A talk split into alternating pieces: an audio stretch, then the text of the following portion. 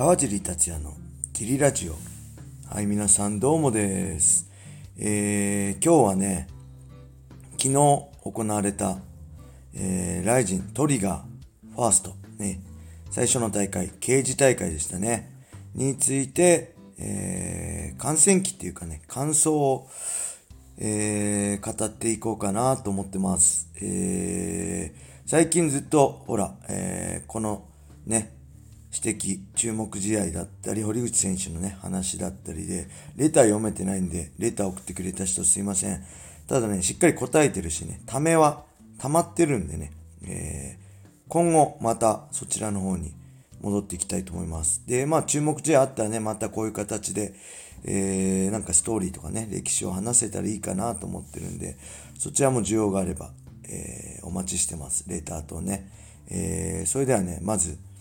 語っていきましょう。すごい、ライジントリガー、えー、まあいい大会でしたね。あのー、いろいろ見応えがある試合もあったし、あのー、うん、試合自体はいい試合が多かったかなと思います。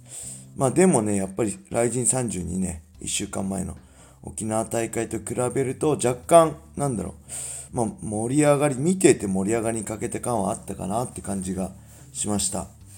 うん、それはね、やっぱ出場選手もあったし、やっぱりね、そのメジャーイベント、ナンバーシリーズであるライジン32とね、今回、この地域活性とかね、新人育成、発掘のライジントリガーの差が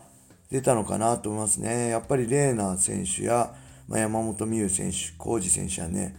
まあ、ボビー選手、北村選手のヘビー級の戦いってやっぱり色気が半端ないしね、オーラがすごいあるんだなってね、改めて思いましたね。ああいう選手ってやっぱすごいな。まあけど試合自体は、まあオープニングのあのー、試合からの打ち合いや一本もああったんでね、見応えあったんですけど、やっぱりイベントとしての格というか、まあ、規模というかね、うん、違う感じがしたし、まあオープニング V やね、煽りも含めてね、あのそれ全部があって雷神なんだな、ジャパニーズ MMA なんだなってね、すごい感じました。まあ、ただやっぱセミとね、メイはさすがの盛り上がりで、まあ、役者が違うって感じでしたね。はい。ではね、早速、えー、行きましょう。キックはね、専門外なんで抜かしてきます。まず、藤原選手対加藤選手ね。えー、まあ正直藤原選手はね、萩原選手の、まあ、バーターでえー、出たんだなっていうのはすぐね、まあ、同じ相撲カージムで分かったんで、まあ、かませ犬なのかなと思ってたんですけど、まあ、正直加藤選手との実力差あったんですけど、すごい根性があってね、気持ちのある、いい選手でしたね。もうほんと最初の被弾で、あ、もう終わりだなと思ったんですけど、まあ、よく持ち直したし、そこから組みつきましたね。その後ね、あわやのパンチもあったし、うん、すごい良かったと思います。まあ、レベル的にはね、まだ実力的にはあれです。まだまだですけど、うん、で対するね、勝った加藤選手強かったですね。あの、一旦落ち着いたら、相手の攻撃もね、全部見えてたし、実力差自体はかなりあったと思いますね。うん、藤原選手の顔面を血だらけにしたあのジャブもね、スナップ、スナップがね、効いてて、こうパンパンね、皮が弾かれててね、まあ、あれは効くなと思いましたね。はい。そして、次は、大嫌いとイヤー選手対鎌谷選手ね。えー、鎌谷選手はね、グラジエーターでね、一本負けして、えー、引退宣言したんですけど、即引退撤回で、ライジン参戦っていうね、その辺も含めた鎌谷劇場も、あの、すごい面白かったんですけど、まあ僕自身はね、あの、鎌谷選手と交流はないんですけど、まあツイッターを見てるとね、すごい仲間に愛されてるファイターだなっていうのすごいわかりますよね。はい。そして、まあ、鎌谷選手はタックルしたりね、大輝選手は下からスイープして、あのー、立ち上がり際のね、膝とかもね、素晴らしいムーブで。うん。で、二人ともジャブ上手かったですね。鎌谷選手のジャブは、硬いジャブ。なんか左ストレートのようなね、硬いジャブ一発で倒しちゃうような。対する大輝選手は、まあちょっと縦剣気味で、すごい力みの抜けたね、鋭いジャブでした。はい。そんな中、えー、鎌谷選手のタックルに大輝選手がね、カウンターの膝を合わせて KO っていうね、えー、くしくもライジン32のメインイベントであったレーナ選手対ね、ミュウ選手に続きのあの膝ですね。あの、カウンターの膝。もうこれちょっと来るんじゃないですかね、膝ブーム。えー、大体みんな、明日からみんな、あのー、スパー中、膝を狙ったりしちゃうんですよね。格闘技あるあるで。すごい試合があった後は、それを狙っちゃうみたいな。レーナ選手のね、MMA デビュー戦が飛びつき腕十字で勝った時はね、僕もすぐ年明け飛びつき腕十字を真似してましたね。はい。いい試合でした。えー、そして次は、グラント・ボグダノフ選手対奥田啓介選手ね。えー、ボグダノフ選手、MMA2 戦目なんですね。えー、まあ、柔術家なんですよね。柔術家強いのかな。うん、そしてマウントから、えー、すぐね、テイクダウンしてマウント取って、奥田選手が逃げようとしたところね、チョークスリーパーで1本、強かったですね。あのー、うん、ちょっとレベルが違ったかな。ここであんま奥田選手の話しちゃうとね、まあこれ大体ツイッターとの同じこと、ツイッターのまとめみたいなもんになっちゃうんですけど、あんま奥田選手のことね、言うとね、また炎上しちゃうんで、あんまりそこは触れずに、あのー、ボグダノ選手のことを述べさせてもらうとね、すごい強かったですね。あの、リーチもあるし、あの、うん、大きいしね、背もあるしね、打撃がまだあれですけど、うん、組んだらすごい強いですね。うんまあ、佐藤選手にね、挑戦表明してて、うん、おっと思ったけどね、まあ、一つ一つね、あこれほんとツイッターでも言ってるけど、階段登ってくもよし、まあけど MMA ね、そういうの関係ないんで、ね、飛び級でバーンって一気に駆け上がっちゃうのもよしね、一番はもうほんと現役生活あっという間なんで、終わった時にあの時こう言っとけば、こう行動しておけばよかったってね、後悔のないようにやりたいことやって、言いたいこと言った方がいいですね。うん。まあ現実的にはね、まあありえないでしょうけどね、サトシ選手との対戦はさすがに役者が違うって感じですよね。はい。そして僕がね、指摘注目時代でも述べてた鈴木選手と山本選手ね。えー、まあ鈴木選手がね、前世に行かなかったですね。はい。ああ、それ見てね、ああ、そういう戦い方選んだかと思いましたね。あのー、まあ MMA ファイターとして、まあ、前線のね、負けを経て、えー、賢くなって幅が出てきたのか、うん、それともね、まあ、持ち味がなくなったのか。あのー、まあ、これ鈴木選手に限った話じゃない鈴木選手のことを言ってるわけではないですけど、えー、MMA ファイターとしてね、あのー、賢くなって持ち味をなくしてね、普通のファイターになった選手もいたりね、うん、僕は、あのまあ、鈴木選手としては勝つことが、あの全てだし、僕がセコンドだったらそれでいい。勝つ、勝たなきゃ意味がない。勝つだけでいい。あとは何も考えなくていい。とにかく勝つことに専念しようっていうんで、ナイス戦いでしたね。ただ見ている一ファンとしては、まあ、やっぱホームランかね、三振かっていう、そういうファイター、面白いですよね。うん。あのー、なんだろう。まあ、フックでね、2ラウンドダウンもあったし、まあ、当たればね、一発で倒せるパンチがね、あるんだから、まあ、どんどん振っちゃえばいいのになって思いましたけどね、それが、まあ、組みつきたい相手へのね、プレッシャーになるんですよね。むしろね、ストライカーが見てくれた方がね、組みつきたい側としては僕もそうなんですけど、ありがたいですね。うん。でも対するね、山本選手もあの、2ラウンド、ラスト倒され際の、に腕十字をね、合わせに行った感を見てね、あ、やっぱ、ね、前、この、指摘注目試合の時も言ったけど、山本選手のお兄さんはね、あ、お父さんはごめんなさい。お父さんは山本喧一選手。ね、田村潔司選手とのね、因縁もありますけど、あれを見てね、リングスの田村潔司選手対フランク・シャムロックを思い出しましたね。フランク・シャムロックが倒れ倒され際に腕十字を合わせてね、まあ、ロープエスケープで結局一本にはならなかったんですけど、まあ、それかフランク・シャムロック対ケビン・ジャクソン。古いですけどね、USC ジャパンのね、戦いも思い出しちゃいましたね。うん。でまあ判定は鈴木選手勝利で、まあお互いの持ち味がちょっと出なかったかなって感じでしたね。うん。まあ本当に来人のね、ナンバーシリーズね、いろんなものを背負っての試合ならね、まあそれでもいいと思うんですよね。本当こう負けたら、なんだろう、日本が舐められるとかね、うん。あの、堀口選手とかね、そういうレベルであれば、まあ、堀口選手はただ勝つだけではないですけど、それでもいいのかなと思うんですけど、まあ、新人発掘のね、育成の場であるトリガーならね、まあ、勝つだけじゃなく何かしらね、色気が必要なんじゃないかなって思いました。うん、ただね、まあ、2人とも若いんでね、ここからまたホップ、ステップ、そしてジャンプをね、期待したいと思いますね。えー、そして、次は松葉選手対沢本選手。まあ、インタビューとかね、入場とかね、くせ者感が強い、えー、松葉選手と、まあ、正統派の笹本沢本選手だったんですが、まあ、強かったですね。松葉選手も強いし、いい選手でした。あそんな中でね、沢本選手は、まあ、中も中村優作選手をね、起用したオーバーハンドの左フック、何度も狙うが、まあ当たりませんでしたね。まあそれはなんかすごい、すごい映像を見てたっていうんで、沢本選手のね、松葉選手は対策済みだったんでしょうね。でただ試合自体はね、すごい見応えのある、まあ打撃戦でしたね。タックルもありましたけど、お互いのタックルも良かったですけどね。で、まあ、お互い決め手がない中、判定で沢本選手。まあ、どうだろう。どっちが勝ってもおかしくない展開だったかなとは思いましたけどね。うん、で、もちろん、まあ、今の地位をね、守りたいんであれば、もう本当、勝つだけでグッジョブなんですけど、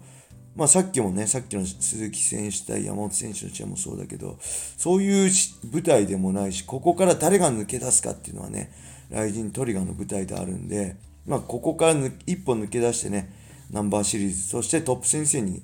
食い込みたいんであれば、まあ、インパクトがね、若干欲しかったかなって思いましたね。はい。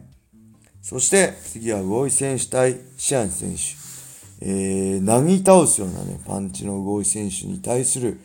打ち抜く、ね、打ち抜くようなパンチのシアン選手。えー、緊張感がある戦いでしたね。ちょっと手数少なかったですけど、まあ、そうなるでしょうね。あの、簡単に大井選手相手にね、手数出せないんで、誰、誰であろうと、一発当たっちゃったらね、もう終わっちゃうんでね。で、そのフルスイングがね、当たりましたね。今回連敗中で苦しい中、やっと当たりました。えー、その中、追撃のサッカーボールキックもね、見事でしたね。うん。で、KO でね、勝った後のバットはコンパクトで、アンタ狙いだったのすごい面白かったです、僕的には。で、素晴らしい勝利でしたね。こっからまた、うん、久保選手、KO を連発してほしいですね。あのー、本当あのパンチは魅力だと思いますね。あんだけ、もうフルスイング、フルスイングって言いますけど、あんだけ試合中ね、フルスイング何も考えずにできる選手ってなかなかいないと思うんで、あの、こっからね、またフルスイングで KO 連発してほしいなって思いますね。えー、そして、次は木下、木下選手対、杉村選手、えー、木下選手はね、プロ4戦4勝、すべて1ラウンド決着っていうね、まあ SNS、SNS 等ではない、すごい評価が高かった、まあ高かった、まあ噂の令和のワンダーボーイですね、21歳。えー、試合はね、見たことなかったんですけど、すごいパンチや蹴りもね、重みを感じたし、まあ目もいいし、ガードもしっかりしたんで、あのーおっと思いましたね。やっぱ、な、やっぱりなかなかこう、ウェルター級っていうね、まあ、に、日本で言えば重量級77キロの階級で、おっと思える選手いないんですけど、なかなか若い選手ね、出てこないんですけど、久々に来たなっていう感じで、おっと思ったんですけど、まあ、倒した後ね、踏みつけで KO だったんですけど、えー、それが金網をね、掴んでたってことで、最低変わりましたね。えー反則で、えー、逆に住村選手の勝ちになりました。えー、これちょっとあ残念でしたね。ただ、それをすぐね、裁定を変えた、えー、あの審判団ね、素晴らしい判断だったと思います。こういうことがあるとね、選手も、まあ、信じて戦えますよね。うんえー、ただ若干レグリ止めるの遅かったかなって思いましたね。うん、まあ、これでね、最低は負け、反則負けになりましたけど、まあなかなかいないね、日本重量級でも生きのいい若手なんで、うん、あのー、無敗で来てたけど、ここでいっぱいついちゃいましたけど、まあ、そうですよね、ここでへこまないでね、えー、まあ前回のこの反則を反省しつつね、えー、またライジでね、突き抜けて世界へ飛び出していってほしいなと思います。はい。そして、杉村選手のね、ダメージはちょっと心配なんですけどね、どうでしょうか。また頑張ってほしいですね、杉村選手も。えー、そしてね、川中選手対ストラッサー選手。ストラッサー選手、久しぶりでしたよね。何年ぶり？結構久しぶりだったと思うんですけど、まあ強かったですね。あの、実力の差を見せつける勝利でした。あの、やっぱり大きい階級はね、面白いですね。あの、うん。で、スピードもあるしね、お互い。川中選手もね、ちょっとあれでしたけど、うん。また、なんだろう、ストラッサー選手対木下選手とかね、ちょっと日本人対決で見てみたいですね。うん、新人のね、あの、令和のワンダーボーイ対吉狩実力をね、実力を証明したストラッサー選手の、まあお互い大阪なんで知り合いなのかもしれないですけど、見てみたいですね。はい。そして、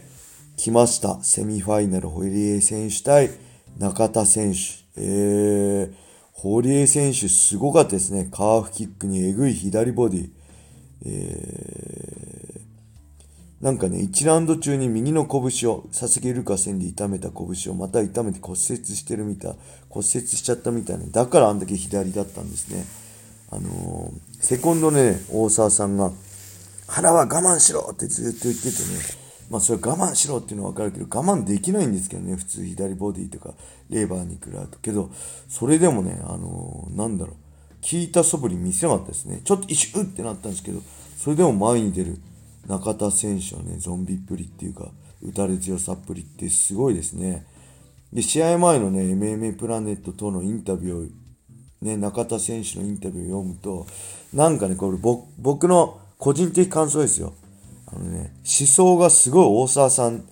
だなと思いました。あの、歯食いしばりは効かないとか、あの、大沢さんってね、前、まあ僕、チーム黒船で何年も一緒に練習したんですけど、あの、今ではね、面白いおじさんですけど、解説のね、上手な。ただね、そういう、なんだろう、男っていう、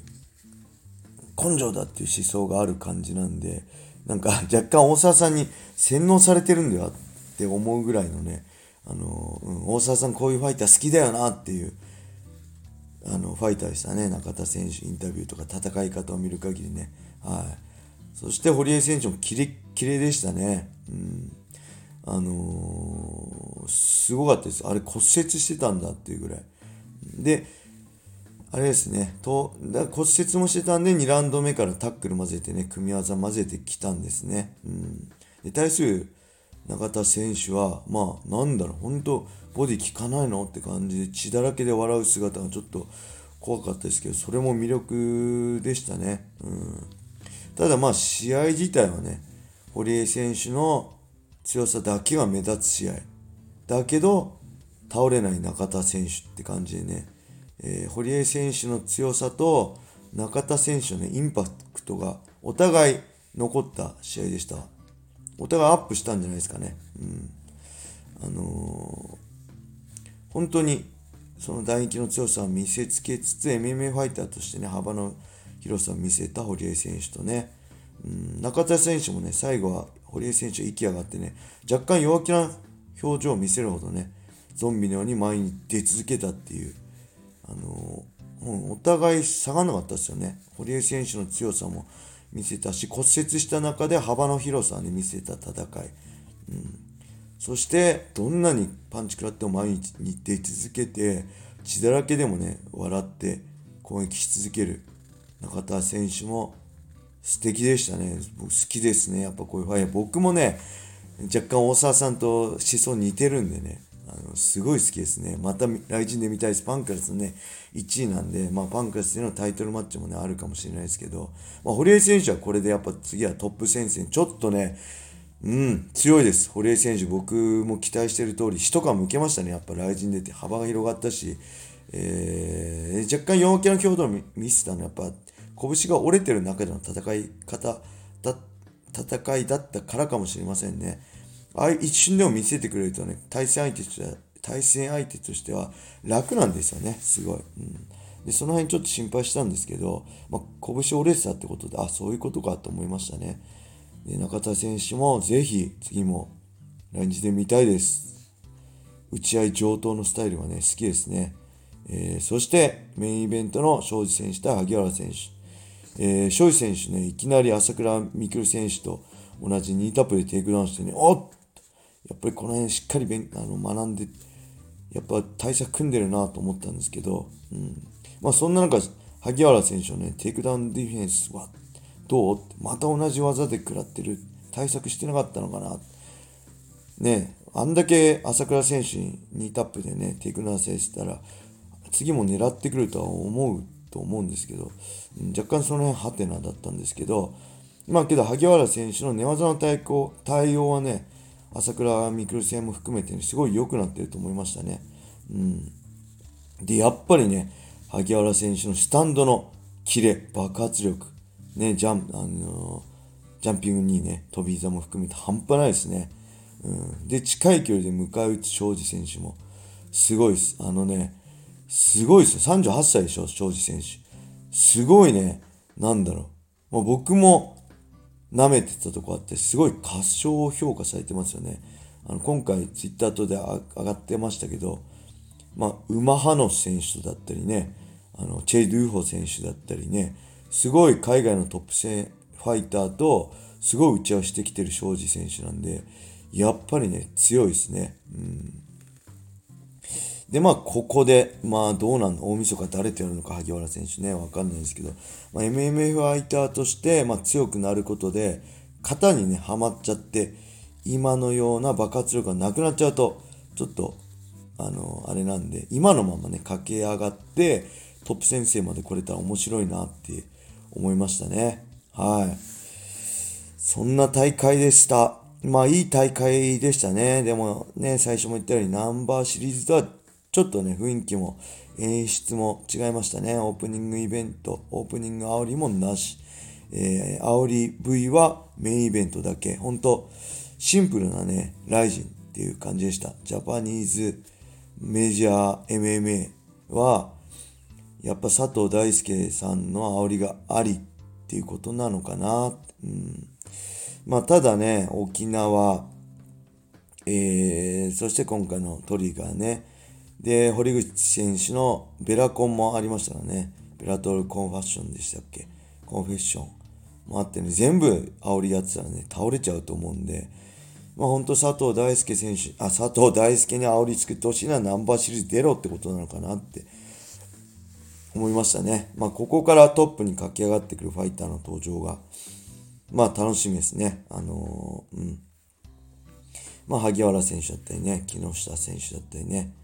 うん、そういう選手の登場また、えー、このトリガーからね出てきたら面白いなと思いました。はい。えー、そんなわけでね、うん。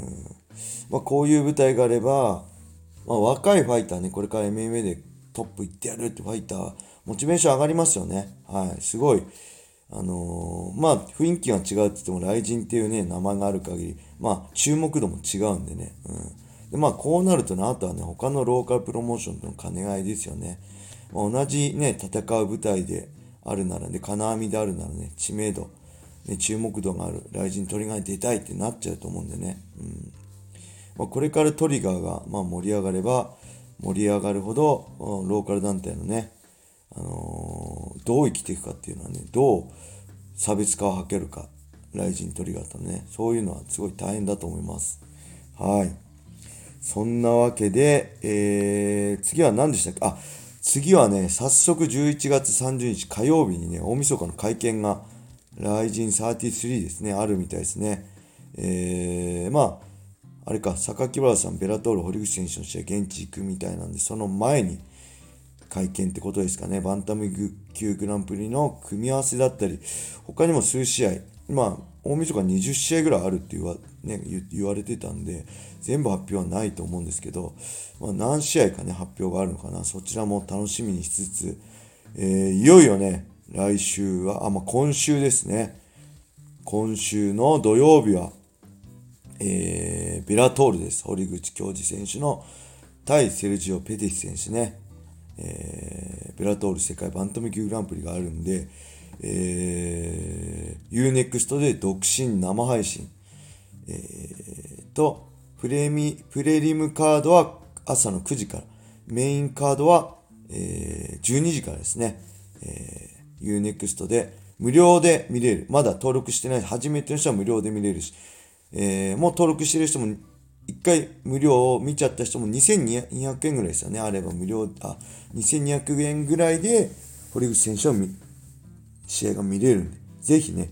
えー、僕も解説としてね、参加するんで、えー、一緒に堀口選手を応援しましょう。迷ってる人、買ってください。なかなかないですよ。ね、日本の堀口選手は世界でベルトをね、また奪い返しに行くっていうシチュエーション、最高ですよね。はい。そんなわけで、えー、あ、ジムはね、土曜日なんですけど、やってます。僕はちょっといないんですけど、えー、小林さんと小野さんにお願いして、ファイトボックスフィットネス自体は土曜日しっかり営業してるんで、ジムの方も来ていただけると嬉しいです。で、終わり次第僕もジムにすぐ戻ります。間に合うか間に合わないかね、ちょっとわかんないんですけど。はい。そんな感じで、長くなっちゃいましたね。いつもの3倍ぐらい、30分ぐらい喋っちゃいました。えー、全部聞いてくれた人、ありがとうございました。引き続きね、レーターお待ちしてます。はい。そしてギター、ギフト付きレーターもね、お待ちしてます。はい。それでは今日はこんな感じで終わりにしたいと思います。皆様、良い一日を。またね